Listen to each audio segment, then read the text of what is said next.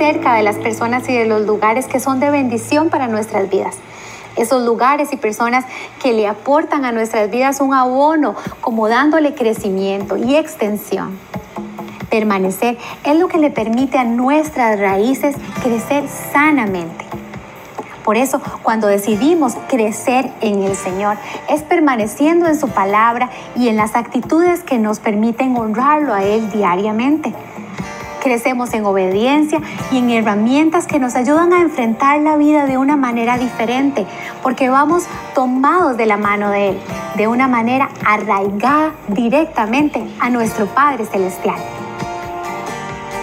Permanecer nos permite dar frutos. La Biblia nos habla de Josué, el asistente de Moisés. Josué reconoció la importancia de permanecer de cerca cuando se dio cuenta que la presencia de Dios podía transformar todo. Veamos lo que dice el libro de Éxodo 33:11. Y hablaba el Señor con Moisés, cara a cara como quien habla con un amigo. Después de eso, Moisés regresaba al campamento, pero Josué, su joven asistente, nunca se apartaba de la tienda de reunión. Josué pudo reconocer los beneficios de la amistad tan cercana que tenía Moisés con el Señor y decidió permanecer. A partir de permanecer, el Señor lo premió dándole la heredad que le correspondía a Moisés. Josué fue quien heredó esa tierra, quien dirigió su vida y dio los frutos que de una u otra forma Moisés no pudo dar.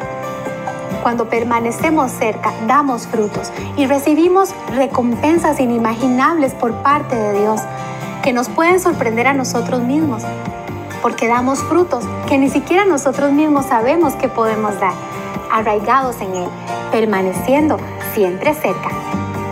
Los beneficios de tener a Jesús como parte integral de nuestras vidas van mucho más allá de nuestra propia comprensión. La bendición de Él para con nosotros va mucho más allá de nuestra propia visión. Veamos lo que decía Jesús en el capítulo 15 de Juan, en el versículo 4 permanezcan en mí y yo permaneceré en ustedes. Así como ninguna rama puede dar fruto por sí misma, sino que tiene que permanecer en la vid. Así tampoco ustedes pueden dar fruto si no permanecen en mí. Yo soy la vid y ustedes son las ramas. El que permanece en mí como yo en él dará mucho fruto. Separados de mí no pueden ustedes hacer nada. Cuando entendemos eso, también comprendemos que viene un derecho innegable para nuestras vidas que adquirimos como hijos. Ese derecho nos lo recuerda el Señor más adelante. En el versículo 7, cuando dice, si permanecen en mí y mis palabras permanecen en ustedes, pidan lo que quieran y se les concederá. Mi Padre es glorificado cuando ustedes dan mucho fruto y muestran así que son mis discípulos. Permanecer hace que ocurran tres cosas. La primera es que le demos honra y gloria al Padre Celestial. La segunda es que damos muchos frutos, frutos que ni siquiera nosotros mismos sabemos que podemos dar. Y la tercera es que automáticamente recibimos la deliciosa bendición celestial que viene directamente al permanecer en Jesucristo. Permanecer nos hace crecer y nos permite extender nuestro crecimiento hacia el propósito divino que Dios ha establecido para cada uno de sus hijos en esta tierra.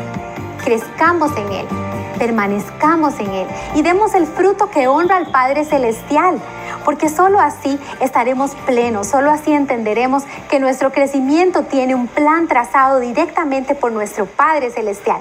Crezcamos, permanezcamos y disfrutemos de los beneficios que nos da estar arraigados en nuestro amado Dios.